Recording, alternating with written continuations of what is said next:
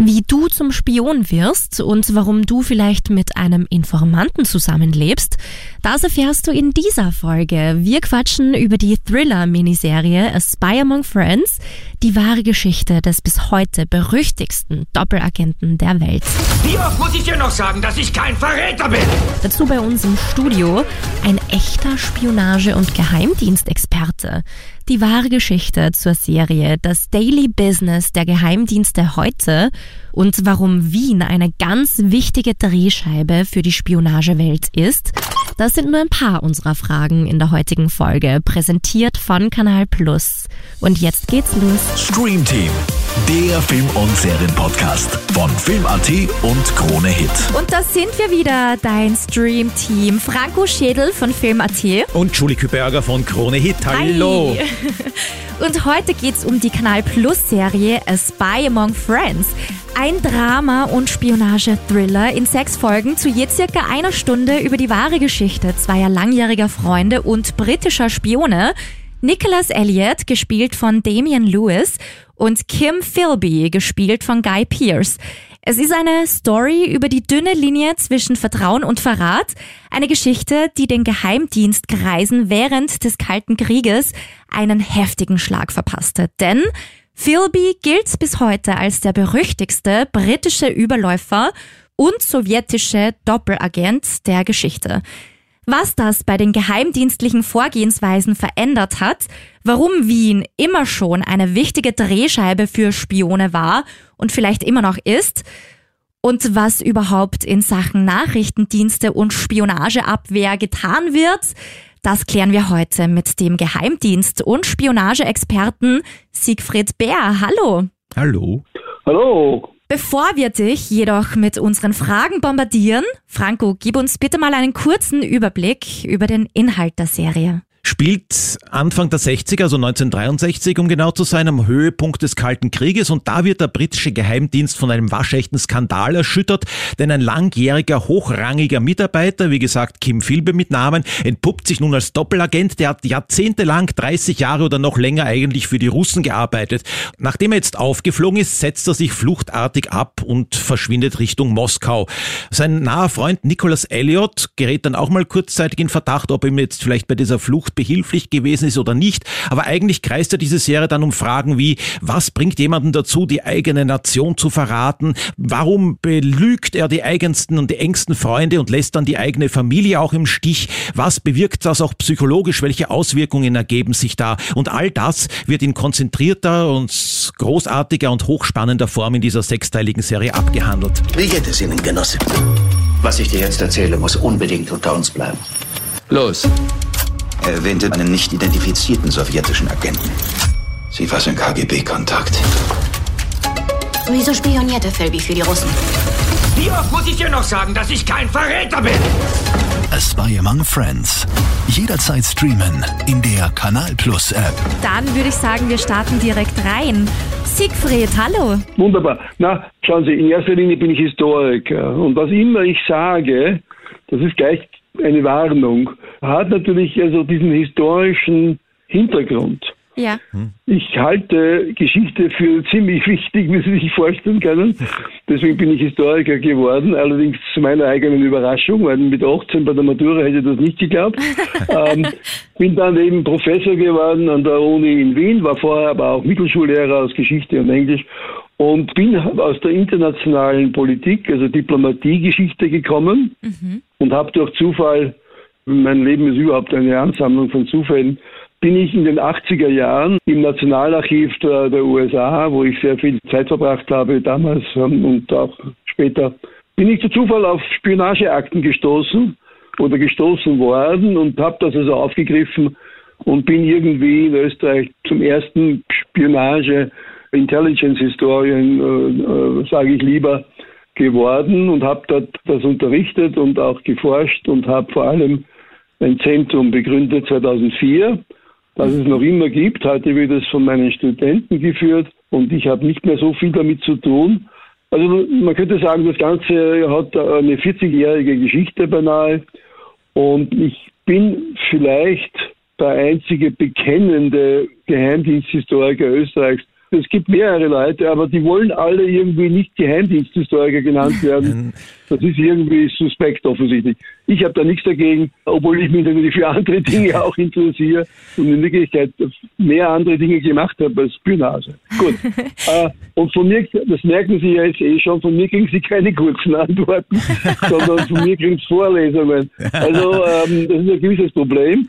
Aber schauen wir mal, ob wir es irgendwie trotzdem hinkriegen. Alles Noch ein klar. Vorwort. Ich kenne natürlich das Buch von Ben McIntyre, das habe ich schon acht Jahre im Besitz oder sieben. Ja, Und auf diesem Buch ist ja natürlich eben diese Serie gemacht worden. ja, genau. Ben McIntyre ist ein ziemlich guter Journalist. Dieses Buch hat mir nicht viel Neues gebracht, weil ich mich mit dem Kim Philby schon seit ja, den 80er Jahren beschäftige, vor allem im Zusammenhang mit Österreich. Ja. Das war ja überhaupt nicht bekannt, dass Kim Philby in Wirklichkeit in Österreich äh, angeworben wurde durch die sowjetischen Dienste und dass da Österreicher eine wichtige Rolle gespielt haben, das habe ich sehr früh aufgegriffen, vor allem auch im Zusammenhang mit dem Film Der dritte Mann, der ja mit Philby meiner Ansicht nach auch zu tun hat. Das wissen die wenigsten. Und da geht es aber auch um eine Freundschaft, nämlich um die Freundschaft zwischen Kim Philby und Graham Greene, dem großartigen englischen Schriftsteller, der damals der führende Novelist war,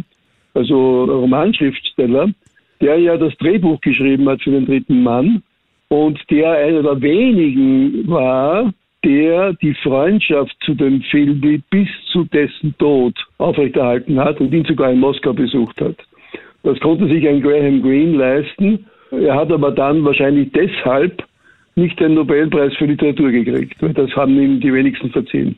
Gut, also das ist das Vorwort äh, und jetzt kommen, kommen Sie dran. Super, sehr gut. Ja. Siegfried, hast du A Spy Among Friends, die Serie, dir angeschaut? Ich habe mir die Serie angesehen. Alles klar, dann die wichtigste Frage zuerst. Du bist ja auch ein großer Philby-Fan, schon seit den 80er Jahren. Die Serie beruht ja auf der wahren Philby-Story, die Serie und auch das Buch. Aber was ist denn nun wirklich Fakt und was ist dazu erfunden jetzt im Buch beziehungsweise in der Serie? Naja, also ich glaube, dass äh, Ben McIntyre ziemlich gut recherchiert hat und es gibt ja also wirklich hunderte von Büchern, könnte man schon sagen, oder jedenfalls hunderte von Abhandlungen über Kim Philby. Das ist seit den 80er, 90er Jahren, er ist ja erst in den 80er Jahren gestorben, hat sich das vermehrt. Also man könnte sagen, um sich über Kim Philby zu informieren, muss man schon heute sehr viel lesen und verarbeiten. Und das hat Ben McIntyre gemacht. Ich glaube, er hat sich bemüht, sozusagen bei der äh, Realität zu bleiben.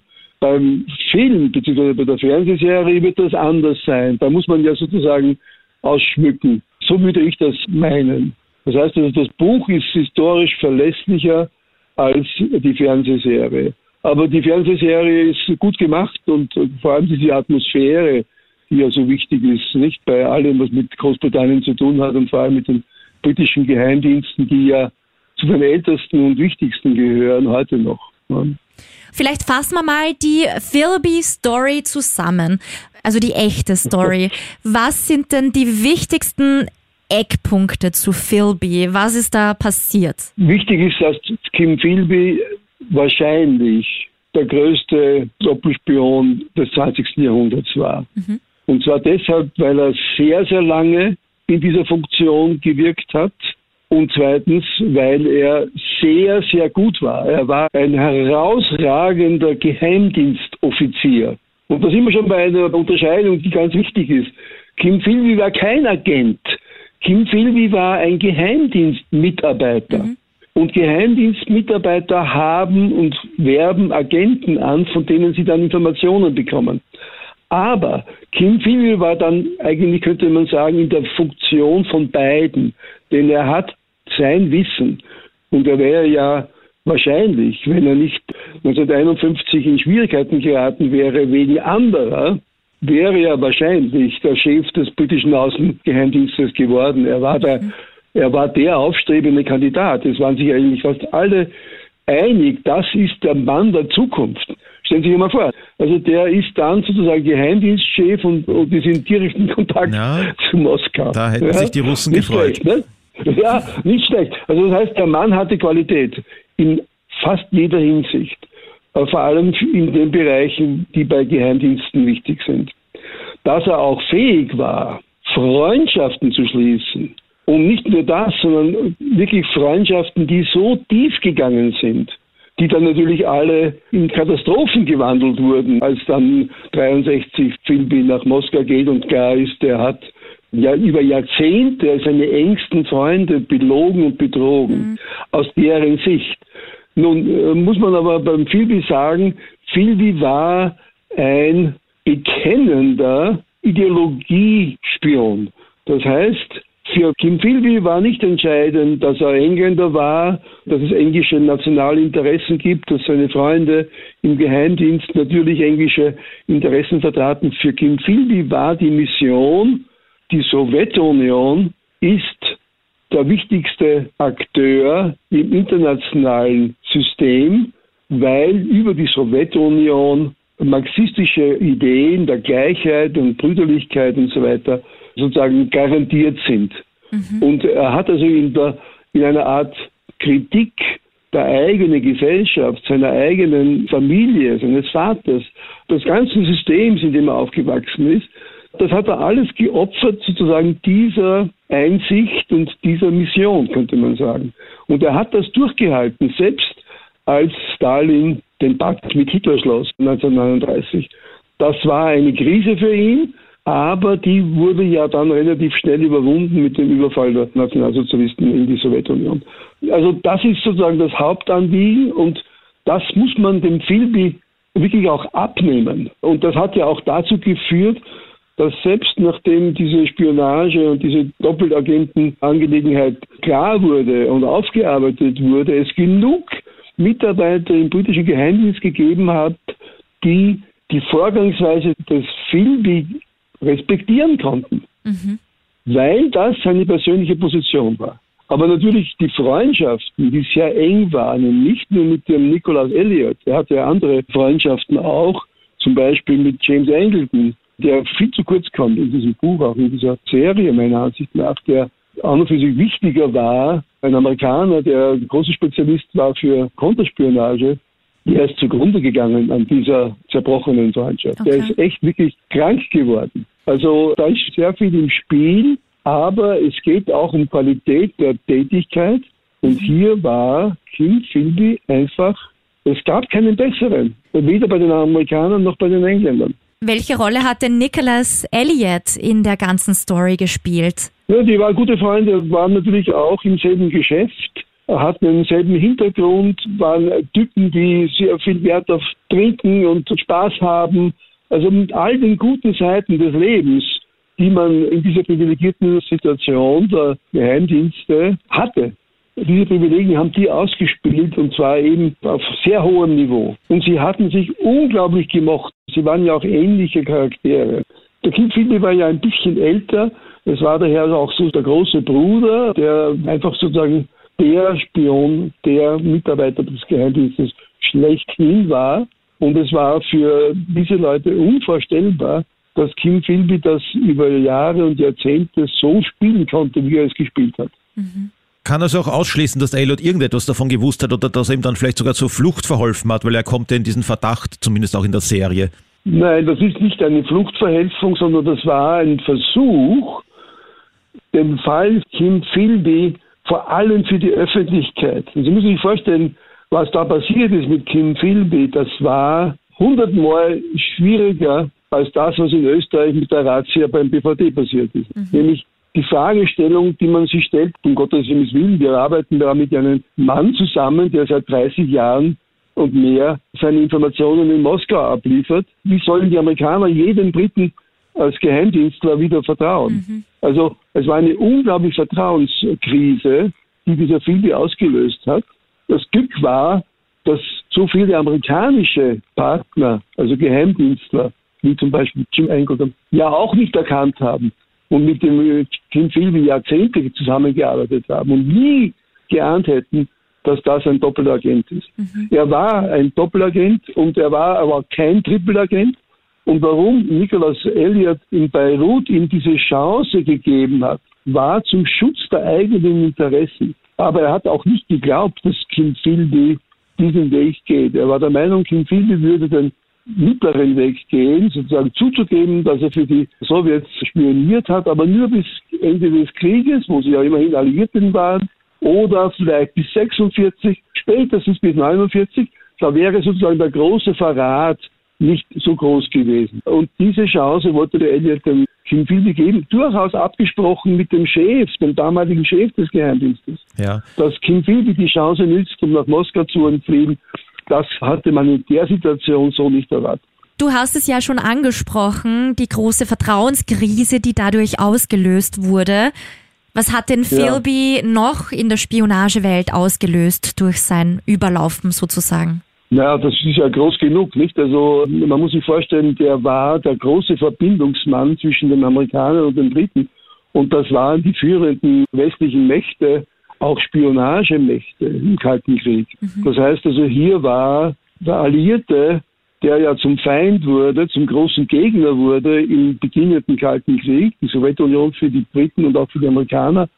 Und dieser Kampf war ja hauptsächlich dann schon auf der geheimdienstlichen Ebene geführt, nicht unbedingt so militärisch. Und natürlich hat man damals auf westlicher Seite Angst gehabt, dass dem Stalin was einfällt und dass er seine Überzahl an Truppen und militärischem Gerät verwenden würde, um irgendwelche Angriffe in den Westen zu machen. Aber das alles wollte man über geheimdienstliche Information regeln. Man wollte herausfinden, was wollen die eigentlich im Kreml in Moskau. Und da ging es natürlich vor allem um Stalin. Was will der Stalin? Die Österreicher haben ja bis 1953 nicht gewusst, was der Stalin wirklich mit Österreich vorhat. Und als Stalin starb, war sozusagen dieses Problem weg. Und deswegen haben wir ja dann auch nach zwei Jahren den Staatsvertrag gekriegt. Ich meine jetzt nur, auf der geheimdienstlichen Ebene wurde das Wichtigste sozusagen an Informationen herangebracht. Und wenn man dann feststellen muss, dass all das, was man sozusagen hier sich zusammengedacht hat und was man versucht hat, sukzessive, praktisch wöchentlich nach Moskau verraten wurde, dann kann man sich vorstellen, was das für eine Katastrophe war. Oh ja. Wir haben ja gehört, dass jetzt Philby eigentlich der größte Doppelagent des 20. Jahrhunderts gewesen ist. Wenn wir da mal diese Rangliste beibehalten, welche weiteren Fälle gäbe es denn da praktisch auf Platz zwei oder Platz drei? naja, wir Österreicher haben da schnell einen Konkurrenten für Philby. Nämlich 1911, 12 gibt es einen Herrn Alfred Redl, einen österreichischen Militärgeheimdienstler, der auch am Weg war, der militärische Geheimdienstchef zu werden. Auch weil er so ein hervorragender Geheimdienstler war. Ein unglaublich begabter Mann und dem hat man auch nicht zugetraut, den Verrat. Ja. Und dann ist er gefasst worden und musste ja innerhalb von wenigen Stunden, nachdem man ihn wirklich überführt hat, durch einen Fehler, den er gemacht hat, musste der Selbstmord machen. Ja. Also der ist ein Doppelagent auch in einer ähnlichen Situation. Natürlich kann man nicht vergleichen. Die Habsburger Monarchie 1911 war zwar eine europäische Großmacht und hatte durchaus auch eine Weltposition, aber das war nicht vergleichbar natürlich mit der, die die USA und England gemeinsam hatten in ihrer Kooperation, vor allem auch in der geheimdienstlichen Kooperation. Aber das ist der zweite große Fall des 20. Jahrhunderts, der große Verrat, und vor allem aus der österreichischen Sicht. Wenn man natürlich nicht Europäer ist oder nicht Zentraleuropäer, dann wird man vielleicht den Fall Alfred Redl nicht so in dieselbe Kategorie bringen. Dieses Spionagegeschäft ist ja erstens einmal uralt. Spionage, so wird behauptet, ist zumindest das zweitälteste Gewerbe. Könnte das älteste sein. Das heißt also, Menschen, die sich irgendwie vergemeinschaften, haben immer auch dieses Spionage-Element mit hereingebracht. Und diese Welt ist natürlich subversiv und geheim, wie das Geheimnis. Man könnte ja sagen, Spionage ist der Versuch, Geheimnisse zu ergründen, dem Geheimnis nachzuspüren. Das bringt natürlich Konflikte zu jeder Zeit.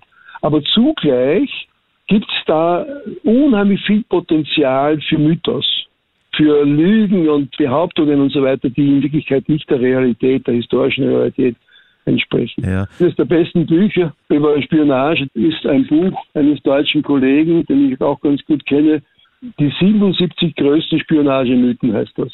Und wenn Sie das lesen, dann haben Sie eine Vorstellung, was Spionage insgesamt bedeutet und wie beladen sie durch Mythen ist. Die Spionage nämlich. Und vor allem auch deshalb, weil die Historiker, und das ist jetzt der Vorwurf an meine Zunft, die Wissenschaft hat sich mit Spionage überhaupt nicht beschäftigt. Bis in die 1980er Jahre, das muss man sich vorstellen. Also die ersten Bücher, die seriös waren über die Spionagebedeutung im Zweiten Weltkrieg, die sind in den 70er Jahren erschienen.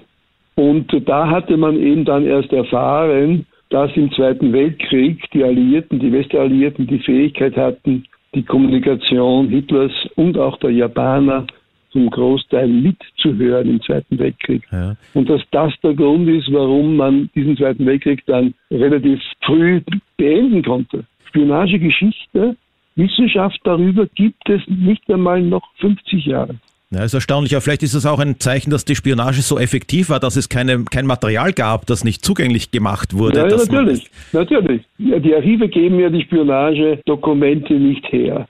Der britische Geheimdienst MI6 oder auch SIS, Secret Intelligence Service oder Military Intelligence, wo er ja herkommt, deswegen MI6, wurde ja 1909 begründet und aus diesem Bereich, es ist ja kein Ministerium, es ist eine große Organisation oder auch gar nicht so groß verglichen mit den Amerikanern, gibt es bis heute kein einziges Dokument im britischen Nationalarchiv. Hm, erstaunlich. Das Die auch, haben kein einziges Dokument freigegeben. Während zum Beispiel der Verteidigungsgeheimdienst, der Security Intelligence MI5, also das, was bei uns BVD hieß und jetzt äh, DSN heißt, die geben Akten heraus über Geschehnisse, die wenigstens 50 Jahre alt sind und manchmal sogar nur 30 Jahre. ja. Jetzt haben wir schon wahnsinnig viel gesprochen über Spionage an sich. Aber was mich immer interessiert, auch wenn ich solche Serien sehe, wie wird man denn eigentlich Spion? Bewirbt man sich da oder, oder wie funktioniert das? Gar nicht so einfach, gar nicht so einfach. Und äh, ich würde sagen, ist aber jetzt im letzten Jahr in Österreich einfacher geworden. Es gibt jetzt die Möglichkeit, sich im Bundesministerium für Inneres für eine Mitarbeit beim DSN, also Nachfolger des BVD, sich zu bewerben. Das hat es früher nicht gegeben. Okay. Und natürlich im britischen Geheimdienst war das überhaupt so, dass es alles ein Netzwerk von Beziehungen war. Das waren ja auch immer dieselben Leute und weiter vererbt, Vater an den Sohn und so weiter. War ja bei Elliot auch ähnlich. Der Vater war ja der Chef von Eton, von dieser wunderbaren Privatschule. Das heißt, er hat alle führenden Köpfe Großbritanniens mehr oder weniger gekannt, weil dort alle ihre Söhne abgeliefert haben. Und so, so wurde man damals Mitarbeiter im Geheimdienst. Das dürfte sich in England auch geändert haben. Stellen Sie sich mal vor, das will ich jetzt noch sagen, weil das so spannend ist. Das ist ja meine Botschaft, die ich schon seit Jahren und Jahrzehnten verteile an Österreich auch. Die Briten sind zwar nicht mehr Weltmacht, aber die Briten sind immer noch in vielen Bereichen tonangebend und führend. Und der Geheimdienst ist so ein Bereich. Also das heißt, der britische Geheimdienst ist wichtiger, als Großbritannien als Staat und Nation wichtig ist.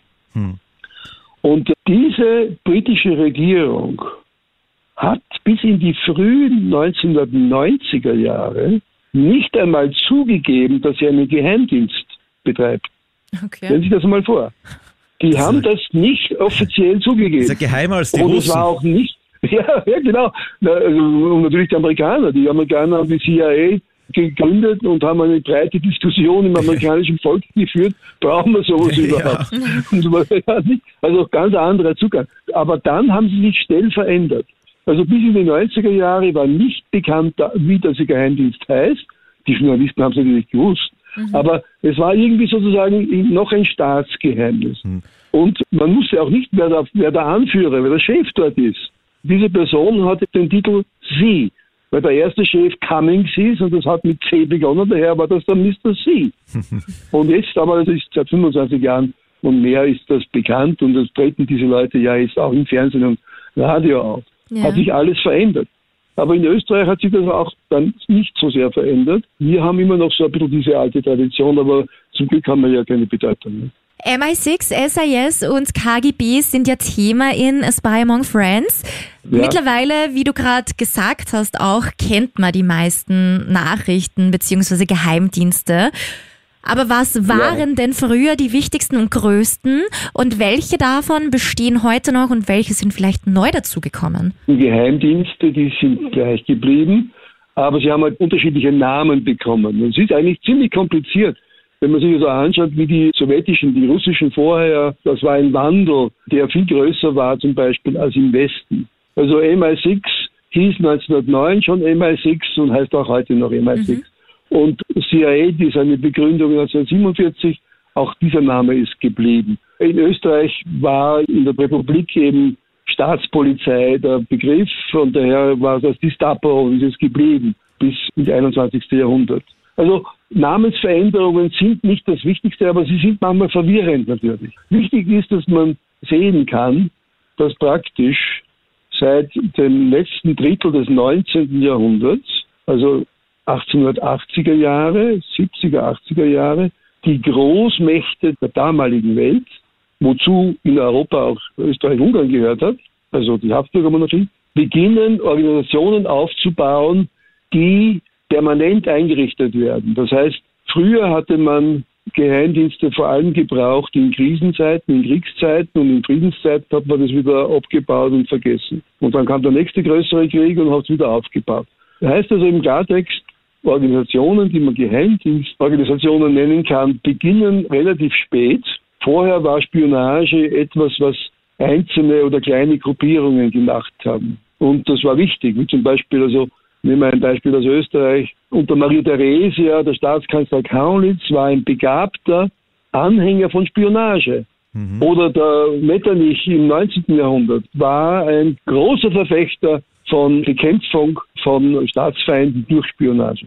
Das heißt also, es traten Figuren auf, Staatsmänner, Regierungschefs, die diesem Themenbereich Aufmerksamkeit geschenkt haben und andere wieder haben das ignoriert. Im Zweiten Weltkrieg zum Beispiel haben wir die herrliche Situation, Churchill, der Kriegspremierminister der Briten, schläft praktisch nicht den ganzen Zweiten Weltkrieg, weil er in der Nacht die geheimdienstlichen Informationen liest, die hereinkommen Tag für Tag.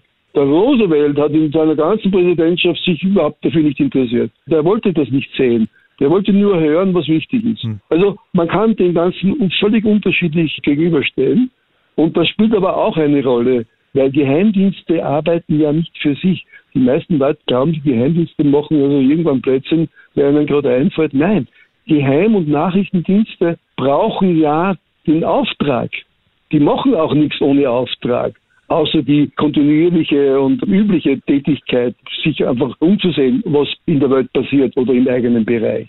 Aber wirklich tätig und konzentriert arbeiten tun sie nur dort, wo sie den Auftrag der Regierung kriegen. Die großartige Lizenz zum Töten, ist das wirklich auch sanktioniert? Gibt es das oder ist das alles nur ein Mythos? Das sind Dinge, die im Laufe der Zeit mehrfach diskutiert wurden. Nicht? In großen Krisenzeiten hat man kein Problem gehabt zu morden. Mhm. Und wenn Sie so wollen, der amerikanische Präsident kann heute problemlos einen Mord beauftragen. Osama Bin Laden, ne? das ist ein gutes Beispiel. Aber das gilt ja auch für kleinere und mittlere Anführer im Terrorismusbereich. Aber wenn Sie fragen, gibt es im Amerikanischen das Recht auf Assassination, also auf, auf Ermordung, dann würde man sagen, nein. Das heißt also, es gibt einen grauen Bereich im militärischen und alles, was mit Geheimdiensten zu tun hat, ist irgendwie ein grauer Bereich, weil er nicht geregelt ist. Nicht? Es gibt kein internationales Recht, das regelt, wie Geheimdienste zu führen sind. Gibt es nicht. Will niemand. Hm. Es gibt die Diskussion und es würde also in Österreich unmöglich sein, dass man dem österreichischen Militärgeheimdienst nach außen und innen das Recht geben würde, jemanden zu ermorden. Das gibt es nicht. Hm. Das ist sozusagen nach österreichischem Recht einfach nicht möglich. Aber die Amerikaner zum Beispiel finden, und natürlich auch andere, nicht nur die Amerikaner, aber den Amerikanern wissen wir es, weil das ja öffentlich diskutiert wird. Den Castro wollten die Amerikaner phasenweise wirklich umbringen. Das war eine offene Diskussion geradezu. Aber auch das hat sich geändert. Dann kam 9-11, dann ist wieder alles anders geworden. Plötzlich waren Gesetze nicht mehr wichtig, weil man hat alles verlagert nach außen und nicht nach amerikanischem Gesetz ablaufen lassen. Also da finden die mächtigen Staaten der Welt immer eine Art und Weise einzugreifen, ohne dass ihr nationales Recht vernachlässigt wird. Guantanamo ist so ein Beispiel. Alles, was dort passiert, wird nicht nach amerikanischem Recht abgehandelt. Mhm. Nicht einmal nach amerikanischem militärischen Recht. Ja. Sondern das ist sozusagen Spontanrecht. So schaut das aus. Und nicht einmal Obama konnte das verändern, obwohl er das versprochen hatte.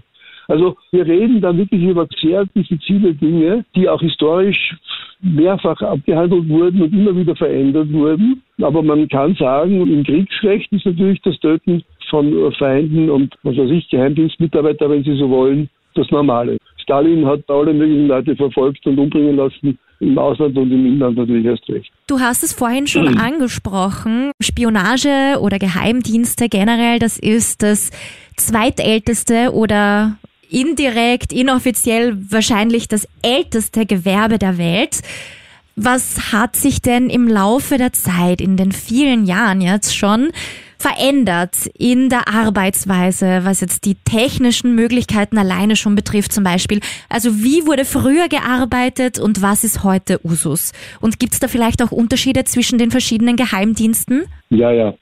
Wenn man es historisch betrachtet und ein bisschen einen längeren Zeitraum ins Auge fasst, dann kann man sagen, dass sich alles im Bereich von Spionage verändert hat durch die industrielle Revolution. Mhm.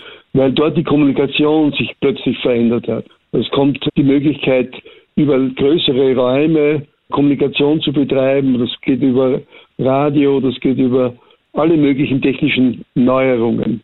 Man muss einmal sagen, dass die Technologie sich verändert. Aber, und die verändert sich ja geradezu täglich auch heute, und die Frage ist, wer kann mithalten? Das ist ja ein teures Unternehmen. Alles, was sozusagen heute im IT-Bereich an neuen Dingen auftritt, kann ja potenziell auch für Geheimdienste Wichtigkeit haben. Vor allem sind natürlich auch zum Beispiel die Terroristen, das sind ja in der Regel jüngere Leute, die sehr gut im Bereich IT sind, immer wieder den Geheimdiensten voraus, selbst mhm. der NSA, der amerikanischen Hauptstelle für Kommunikationsüberwachung. Also da ist eine Bewegung drinnen, die unglaublich ist. Aber das Interessante ist, dass die Motivlage für Spionage sich nicht verändert. Und auch die Bedeutung dessen, was man Human Intelligence nennt, Human. Das heißt also Bedeutung von Spionen, Menschen, die wirklich sozusagen unterwegs sind, um Geheimnisse zu ergründen, dass das nicht nachgelassen hat. Mhm. Dass man in Wirklichkeit die Informationen, die die wichtigsten sind, wie zum Beispiel, was haben die in Moskau vor? Was hat Putin vor? Würde man das auf die Jetztzeit ummünzen und seine Umgebung, seine Führung. Das zu erfahren, das geht nicht in erster Linie, vielleicht ansatzweise schon, über Technologie, da muss man jemanden haben, der in diesen Zirkel hineinkommen kann, zumindest Informationen bekommt. Mhm. Also im Kalten Krieg war sozusagen das Hauptanliegen der westlichen Geheimdienste, zu erfahren, wie die Herren, die alten Herren im Kreml gedacht haben, was die vorhaben. Und man kann auch sagen, im Kalten Krieg waren die Geheimdienste sicherlich sehr, sehr stark in Verwendung auf allen Seiten.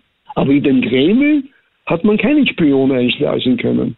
Und auch die Sowjets konnten keinen zum Beispiel in das Weiße Haus einschleusen. Aber der Kim Philby, um auf ihn zurückzukommen, der war in Whitehall. Der hat Informationen geboten den Sowjets, die bis in das innerste Zentrum der Macht in Großbritannien gegangen sind. Und das ist schon eine andere Art von Spionage, aber war eben eine Person, war nicht irgendein technisches Kunstwerk, Machwerk, sondern war die Person, die sowohl die Informationen hatte aus dem innersten Bereich der britischen Regierung und Diplomatie und zugleich diese Information direkt in Moskau abliefern konnte. Angeblich sind ja in keinem anderen Land Europas so viele Spione stationiert wie in Österreich. Bereits nach dem Ende des Zweiten Weltkriegs und auch während des Kalten Kriegs siedelten sich Geheimdienste in Wien an und durch den Ukraine-Krieg jetzt zum Beispiel aktuell sollen alleine schon zwischen 7 und 10.000 russische Spione in Wien stationiert sein. Jetzt die große Frage, ist es wirklich so? Und warum war und ist auch immer noch Wien so ein enormer Spionage-Hotspot? Es ist jedenfalls nicht so, dass Österreich so wichtig wäre, dass man hier sozusagen großartige Spionage betreiben will. Und diese Zahl 7.000 bis 10.000 äh, russische Spione, das kann man bitte sofort vergessen. Okay. Die Zahl 7.000 Spione in Wien, die geht auf ein Interview mit mir zurück. Ich bin gefragt worden, sagen Sie, was glauben Sie, wie viele Spione es in, äh, in, in, in Wien geben könnte, wobei man natürlich definieren muss, wer ein Spion ist. Das sind zum Beispiel nicht nur staatliche Emissäre und Leute, die durch Regierungen geschickt werden, sondern passiert sehr vieles privat. Wir haben Wirtschaftsspionage, wir haben Technologiespionage, wir haben alle möglichen Dinge, die von privaten Seiten finanziert werden. Das sind auch Spione. Das sind ausgebildete Leute. Wenn sie heute für die CIA arbeiten, dann genügt es in der Regel, dass sie 20 Jahre dabei sind. Dann können sie in Pension gehen. Dann sind aber die CIA-Mitarbeiter erst 50 Jahre alt. Dann fangen sie erst richtig an, sozusagen mit ihren Fähigkeiten abzuschöpfen. Und dann werden sie angestellt von allen möglichen Konzernen und so weiter. Auch die russischen übrigens. Das ist auch ein Teil des Ganzen. Warum ist Wien wichtig? Wien ist wichtig, weil es diese geopolitische Lage hat. Wäre Wien Spanien, wäre das nicht möglich. Spanien und äh, Portugal waren wichtig im Zweiten Weltkrieg zum Beispiel, weil sie neutral blieben. Aber diese Wichtigkeit ist dann verschwunden. Wien ist im Zentrum Europas und Wien ist vor allem am Schnittpunkt zwischen Ost und West in Mitteleuropa. Und da hat sich so vieles abgespielt, das nicht mit Österreich per se zu tun hatte, sondern mit den Staaten, die hier auch ihre Staatsbürgerinnen und Exilanten hatten, die in Wien gelebt haben, oder auch Organisationen und natürlich dann im Kalten Krieg die Nähe zum Eisernen Vorhang. Also es stimmt, dass Wien wichtig ist, geblieben ist, aber die meisten Spione sind meines Erachtens nicht in Wien. Es gibt wichtigere Städte als Wien, weil wir ja doch als Staat keine Bedeutung haben, keine wirkliche Bedeutung haben. Wir sind zwar Mitglied der EU, das macht uns auch in gewisser Weise interessant und die Russen nützen das, aber Berlin, Brüssel, Washington, das sind die wichtigen Orte. Und Wien erst sozusagen, weil es so angenehm und nett ist bei uns und so gemütlich und wenn man hier zum Beispiel auch wunderbar als Geheimdienstler in Pension gehen kann und gut leben kann. Und man wird vor allem nicht bedroht, weil das Gefährliche ist ja bei uns nur, wenn sie gegen Österreich spionieren. Und wer will das schon? Wer braucht das schon? Die Russen machen es natürlich, weil sie ja alles Gerät auf, schon alleine auf ihren Gebäuden da im 20. Bezirk haben. Dann ist sie das auch für Spionage gegen Österreich. Man kann aber gegen die Russen ab und zu einen Diplomaten ausweisen. Aber von den insgesamt, was weiß ich, ich würde sagen, es werden wahrscheinlich 400 Russen, 500 Russen in Wien sein, die irgendwie mit Spionage zu tun haben. Und darunter sind viele, die diplomatischen Status haben. Wenn man die alle ausweisen würde, von denen man eh weiß, im Wesentlichen, denn wir haben eigentlich Konterspionage. Unsere Staatsschützer schauen sich schon Spionage an, soweit sie das halt können, weil sie haben ja andere, vielleicht sogar wichtigere Aufgaben, zum Beispiel in der Antiterrorbekämpfung. Ja. Die kann man nicht alle ausweisen. Das ist alles symbolisch. Es gibt ja in Englischen dieses herrliche Wort, the game. Es ist ein großes Spiel, das alle spielen, auch die kleinsten. Es gibt ja in der Welt heute, was weiß ich, an die 200 Staaten. Ich würde glauben, dass 190 davon Nachrichtendienste betreiben.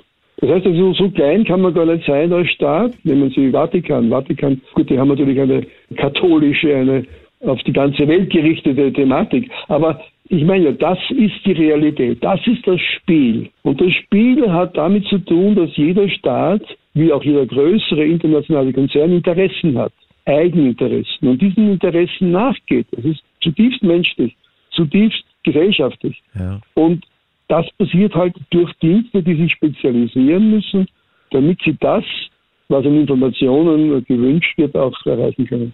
Jetzt haben wir also die Zahl 500 gehört für Wien. Wie viele Spielteilnehmer sind denn da vielleicht in ganz Österreich, könnte man sagen, aktiv? Oder generell, wenn ja, man alle ja. Nationalitäten, alle Geheimdienste zusammenzählt? Ja, ja. ich habe diese Zahl 7000 genannt vor etwa zehn Jahren für Wien. Und das ist ein guter Hinweis, den Sie da machen. Es ist ja nicht nur Österreich, es ist ja nicht nur Wien. Aber Wien ist natürlich der Ort in Österreich, der Wasserkopf, wo alles Mögliche sich bewegt. Aber es sind auch die Landeshauptstädte zum Teil interessant, also Graz, Salzburg, durchaus auch Innsbruck. Aber wie gesagt, ich schätze immer noch, trotz jetzt der Krise, äh, dass es nicht viel mehr als 8000 Menschen gibt, die aus dem Ausland in Österreich tätig sind, in geheimdienstlicher Mission, sei es staatlicher oder auch privater. Die sozusagen beruflich hier sind. Verstehen Sie? Ja. Informant, Informant ist bald jemand. In der Besatzungszeit war ja bekannt, da gab es dann auch die dementsprechenden Aussagen. Irgendein amerikanischer Diplomat hat irgendwann einmal gesagt, in Salzburg ist jeder vierte Salzburger für einen Nachrichtendienst tätig. Das heißt, verdient sich ein Zubrot, indem er Informationen an irgendjemanden weitergibt. Das war eine Zeit, wo es ja den Österreichern nicht gut gegangen ist.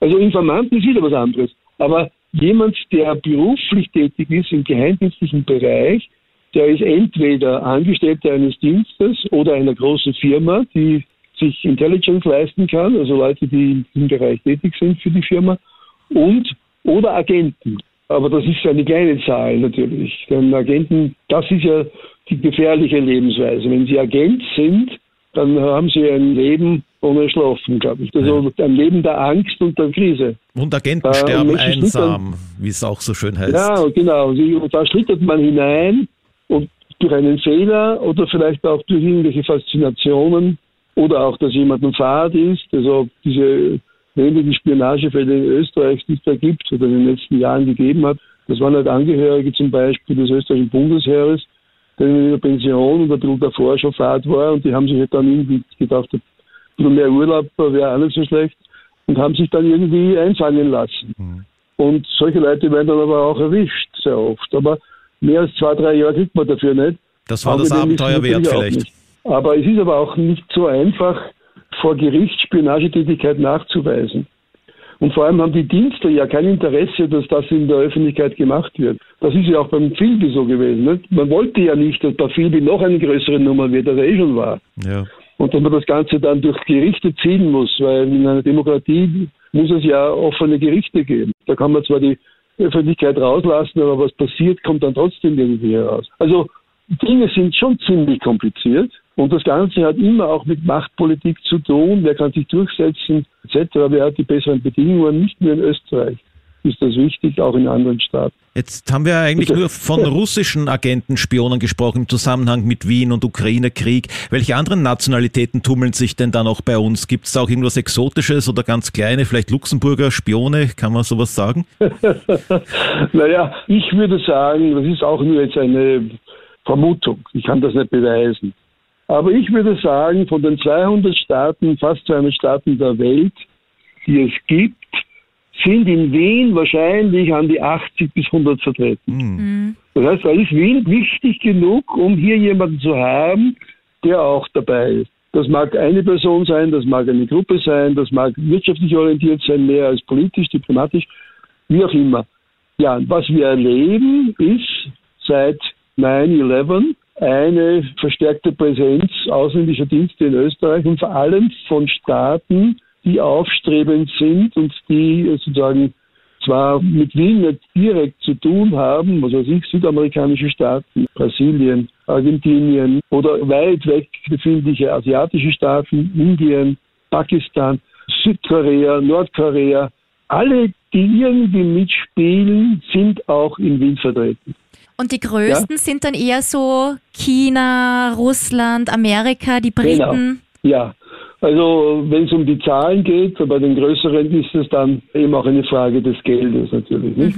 Die Amerikaner waren nie so groß vertreten wie die Russen ab dem Zweiten Weltkrieg, obwohl die Amerikaner genug Geld und das meiste Geld ausgeben für Ja. geheimdienstliche Zwecke. Sie müssen sich vorstellen, meiner Ansicht nach geben die Amerikaner gut 200 Billionen Dollar im Jahr aus für Spionage Wow. und haben insgesamt wahrscheinlich 200.000 Menschen angestellt in Amerika und außerhalb, die auf dem Gebiet tätig sind. Aber bedenken Sie, Amerika hat 17 Organisationen, die man Geheimdienstliche nennen kann und hat vor allem eine Home Defense, eine Home Security Department, das Immigration und Einwanderung und so weiter kontrolliert, unheimlich viel Personal.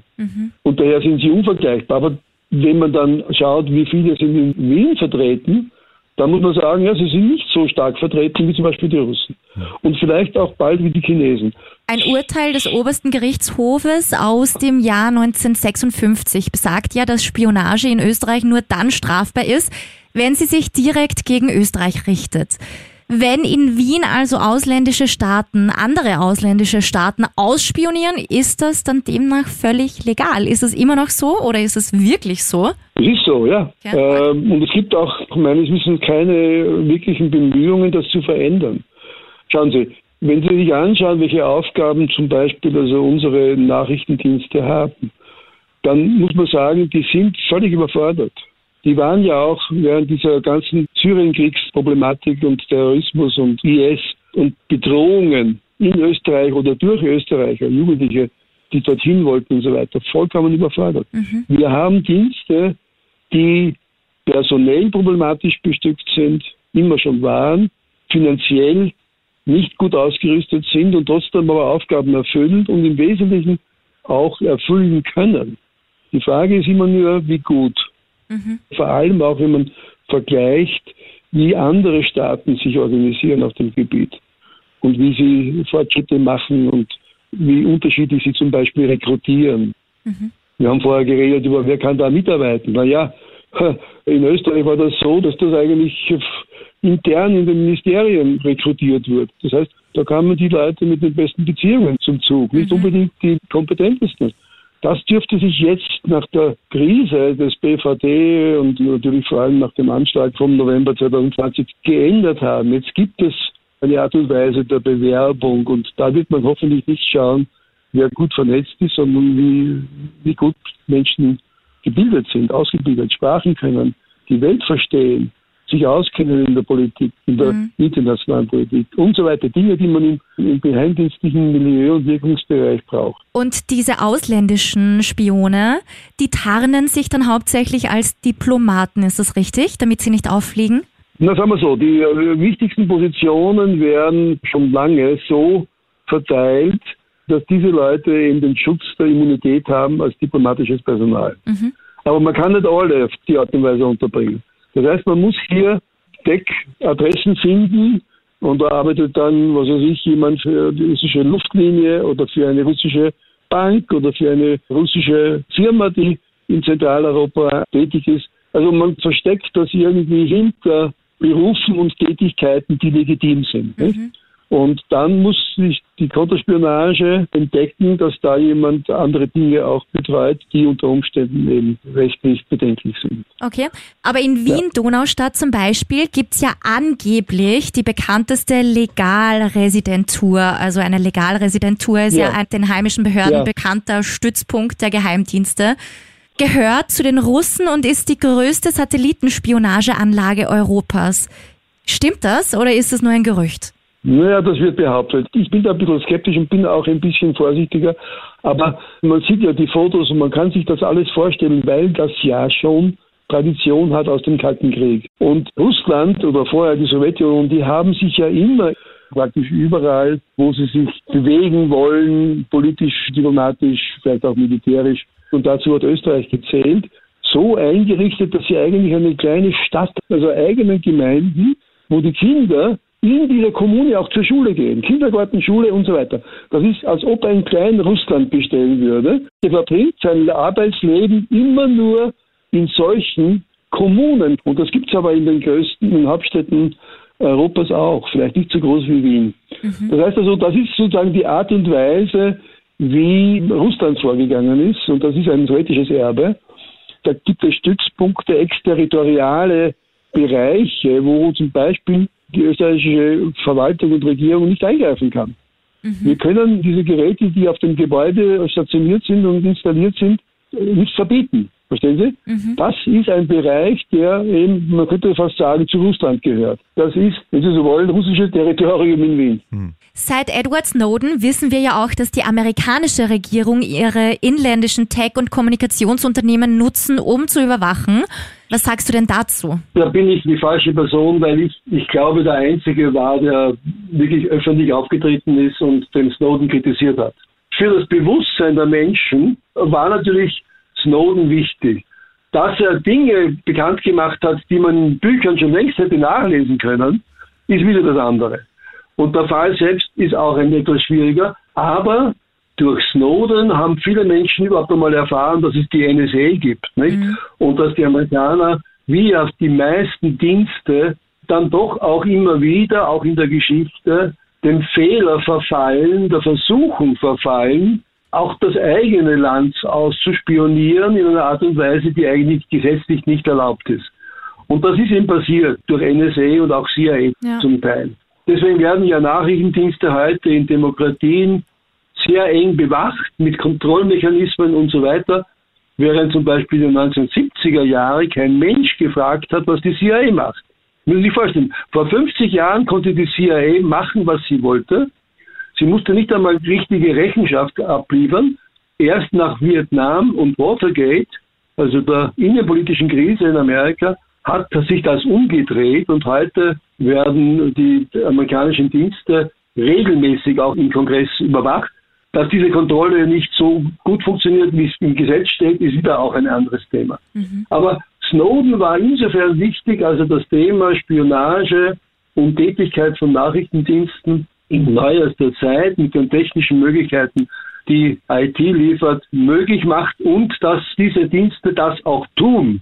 Und das war natürlich auch in einer Zeit, wo der Terrorismus noch immer ein sehr großes Problem war für Amerika.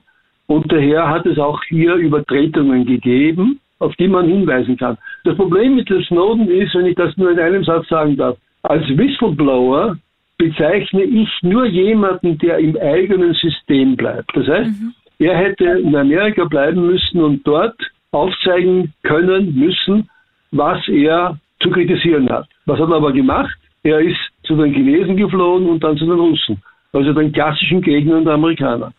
Das heißt, er war ein Überläufer. Und wenn ich gesagt habe, Snowden ist ein Überläufer, haben die Österreicher schon die Haare aufgestellt.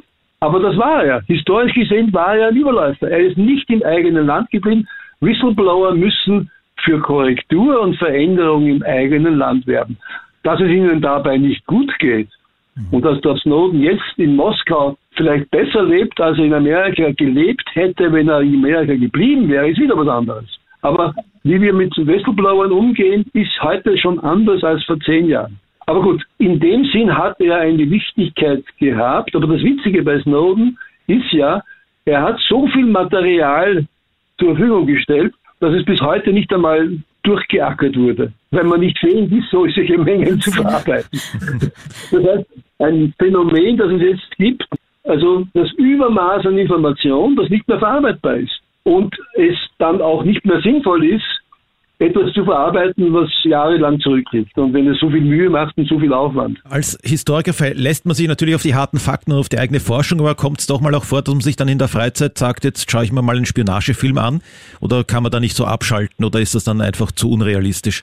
Ich habe keine Zeit dafür. Ich beschäftige mich mit den Dingen, die ich als Historiker verstehen und verarbeiten kann, obwohl ich manchmal gerne einen Film sehe, aber schlafe ein dabei. Also ich habe da irgendwie keine Ader dafür. James Bond hat mich wegen, nur wegen der Frauen interessiert in Wirklichkeit. Wenn vielleicht irgendwann James Bond zu einer Jane Bond wird, wie es ja immer wieder Gerüchten zufolge lautet, dann haben wir ja Ja, vielleicht mal ja. einen Bond Boy. Aber das wird wohl länger noch dauern. Dann Da können wir ich- Frauen uns ich freuen. Aber es gibt ja einen Zusammenhang mit, mit unserer Serie den Hinweis darauf, dass in Wirklichkeit das Leben des Kim Philby in vielerlei Hinsicht James Bond-Elemente hatte. Nicht in allen logischerweise, aber in vielerlei Hinsicht. Dass, er, dass also hier durchaus etwas an der Kim Philby-Story ist, die irgendwie auch einen James Bond-Effekt als wichtiger erkennen lässt. Ja. Aber wir hoffen, mal, interessant, ja. wir hoffen aber mal, dass Bond kein Doppelagent ist und eigentlich für die Russen arbeitet. ja. ja. Gut, Okay. dann danke fürs Bin ich Gespräch. neugierig, was Sie damit machen. Okay, gut. Gut, ja. schönen Danke. Nein, Tag hab noch und. Danke Ihnen. Alles Liebe Ihnen, gell? Gute. Ja, jetzt haben wir dieses informative Gespräch hinter uns, aber jetzt kommt dann die große Frage, die heute ich mal an dich stelle. Wie hat's dir gefallen? Wie würdest du die Serie bewerten? Also eine kurze Einleitung zu meiner Bewertung. Ich war ja letzte Woche bei Kanal Plus eingeladen bei der exklusiven Vorpremiere der ersten Folge. Wir beide haben die Serie ja auch vorab auf Englisch gekriegt, damit wir sie vorab screenen können. Und jetzt kommt's zu meiner Begründung. Ja, Ich traue mich sehr selbstbewusst zu behaupten, dass ich wirklich sehr gut Englisch spreche und verstehe. Aber hier war es teils echt schwer nachzuvollziehen, was gerade alles im Detail vor sich Ja. geht. Spionageserien sind ja meist ohnehin schon herausfordernder von der Story her als andere Serien. Und gerade in dieser Serie wird ja enorm viel gesprochen. Also die ganze Story wird ja erzählt quasi. Und es wird mehr gesprochen als gehandelt. Und dadurch, dass das gesprochene Wort so sehr im Fokus steht, die Story anspruchsvoll ist und gepaart mit diesem speziellen Spionagevokabular, Geheimdienstvokabular, dem starken britischen Akzent der Schauspieler und auch das schnelle Sprechtempo, macht's einem dann doch nicht so leicht, jetzt alles im Detail zu verstehen. Also man versteht die Serie schon sehr wohl, auch auf Englisch, aber um diesen geschichtlichen Hintergrund zu 100% korrekt greifen zu können, würde ich jedem empfehlen, eher auf Deutsch als auf Englisch zu Ja. streamen. Und es ist natürlich auch sehr hilfreich, wenn man zum Beispiel mal den Artikel von Kim Philby sich auf der Wikipedia aufruft und da mal nachliest, bevor man da einsteigt in die Serie. Hast du das hilft vorab sehr. getan? Habe ich eigentlich gemacht, Okay, ja, das, das, war auch ich nicht hilfreich. getan. Ich bin sehr blind da reingegangen und dann auf Englisch, also wie gesagt, man versteht die Story schon, man kann es schon auf Englisch schauen, aber um jetzt im Detail das Geschichtliche alles zu 100% korrekt aufzufassen, ist vielleicht besser einfach wirklich bei Deutsch zu bleiben. Kann ich mir auch vorstellen, ja. Aber wie Genau. würdest du es jetzt bewerten? Also, meine Minuspunkte zuerst. Gut. Irgendwie habe ich das Gefühl, die Story bewegt sich nur sehr langsam vorwärts. Also wie erwähnt, wird ja viel gesprochen und wenig getan. Und mir persönlich passiert an einigen Stellen ein bisschen zu wenig. Umso wichtiger wäre es ja, dass man wirklich alles korrekt versteht. Und der zweite Minuspunkt, ich glaube, das ist jetzt einfach super modern bei allen Serien gefühlt. Diese wilden Zeitsprünge quer durch die Geschichte. Und manchmal finde ich, ist es schon sehr schwer nachvollziehbar, in den ersten Momenten zumindest, wo wir zeitlich gerade in der Geschichte wir uns befinden, durch das viele wilde Herumspringen. Oft erkennt man es dann auch nur an der Kleidung zum Beispiel, dass das jetzt weit früher oder ein bisschen später sein müsste. Also das sind mal die Minuspunkte. Meine Pluspunkte sind, ich bin ein riesen Geheimdienst- und Spionagefan, wie man vielleicht auch im Interview jetzt bemerkt hat. Ich finde wahre Stories immer sehr interessant und wie wir auch wissen, beruht ja die Serie auf einer wahren Story und ist wirklich sehr gut recherchiert und im Großen und Ganzen auch so wie es war, wiedergegeben, bis auf ein paar fiktive, kleinere Figuren, die halt einfließen, um das Ganze dramatischer zu machen. Aber im Großen und Ganzen, das Gerüst ist ja richtig so und der geschichtliche Hintergrund. Dementsprechend, ich finde das immer super, wenn man noch was dazu lernt, vor allen Dingen auf den Gebieten, die einen persönlich interessieren. Und Damian Lewis mag ich einfach total gern als Schauspieler, schon spätestens seit Band of Brothers Aha. und Homeland. Zwei sehr, sehr gute Serien, by the way, auch eine Empfehlung von mir. Also, ja, habe ich insgesamt auch mehr Plus als Minuspunkte. Das habe ich auch gehofft. Ich würde sagen dreieinhalb bis vier Sterne von Ja, fünf bei mir. gut. Wobei es sicher mindestens einen halben Punkt mehr gegeben hätte, Wenn du alles verstanden hättest. wenn ich alles zu 100 Prozent Okay. verstanden hätte. Also ich würde mich da voll anschließen. Ich bin auch dabei. Dir würde vier Punkte vergeben auf jeden Fall, weil die Serie hat mich voll hineingezogen. Ich mag auch das Genre, hab's praktisch in einem durchgesehen und konnte mich doch ziemlich gut zurechtfinden. Aber es ist ja auch klar, dass gerade bei der Spionagethematik, wo alles kompliziert ist, das auch abgebildet wird mit der Darbietung, dass es immer wieder diese Rückblenden gibt. Klar, ja. Das ist schon klar und man findet sich dann auch relativ rasch zurecht. Man weiß dann, weil man da bestimmte einen Swimmingpool sieht oder da irgendeine Liege oder wie sie angezogen sind, aha, da sind sie jetzt in Beirut, wo gerade ein wichtiges Gespräch stattfindet oder wenn es schneit, aha, jetzt sind sie, jetzt sind wir gerade wieder in Moskau. Wenn man das Genre, wie gesagt, mag, muss man sich da einfach drauf einlassen und man wird sich auch dann auch auskennen. Und mit dieser Vier-Sterne-Bewertung, die ja wirklich großartig ist, also sowohl von Franco als auch von mir eine große Empfehlung. Schaut euch das an auf Kanal Plus. Das ist der neue Streaming-Dienst, die neue Streaming-Plattform für Österreich mit europäischem Fokus und Premium-Entertainment. Und das Beste, das Angebot kannst du jetzt ganze 30 Tage lang kostenlos testen und auch danach ist es noch absolut leistbar um nur 8,99 Euro pro Monat. Läuft seit 10. Februar auf Deutsch. Ihr könnt ja jederzeit hin und her schalten. Es gibt da die Möglichkeit, das Original und dann wieder auf Deutsch oder zweimal anschauen, einmal auf Deutsch, einmal im Original. Ja, und damit verabschieden wir uns für heute mit der Bitte, dass du unseren Podcast bewertest, gerne auch abonnierst und uns eine Mail schickst mit deinem Feedback, deinen Empfehlungen oder deinen Lieblingsspionageserien auch gerne. Franco? So wie üblich hat sich nichts geändert. Streamteam at KroneHit.at. Tschüss! Ciao! Stream Team, der Film- und Serienpodcast von Film.at und Krone Hit.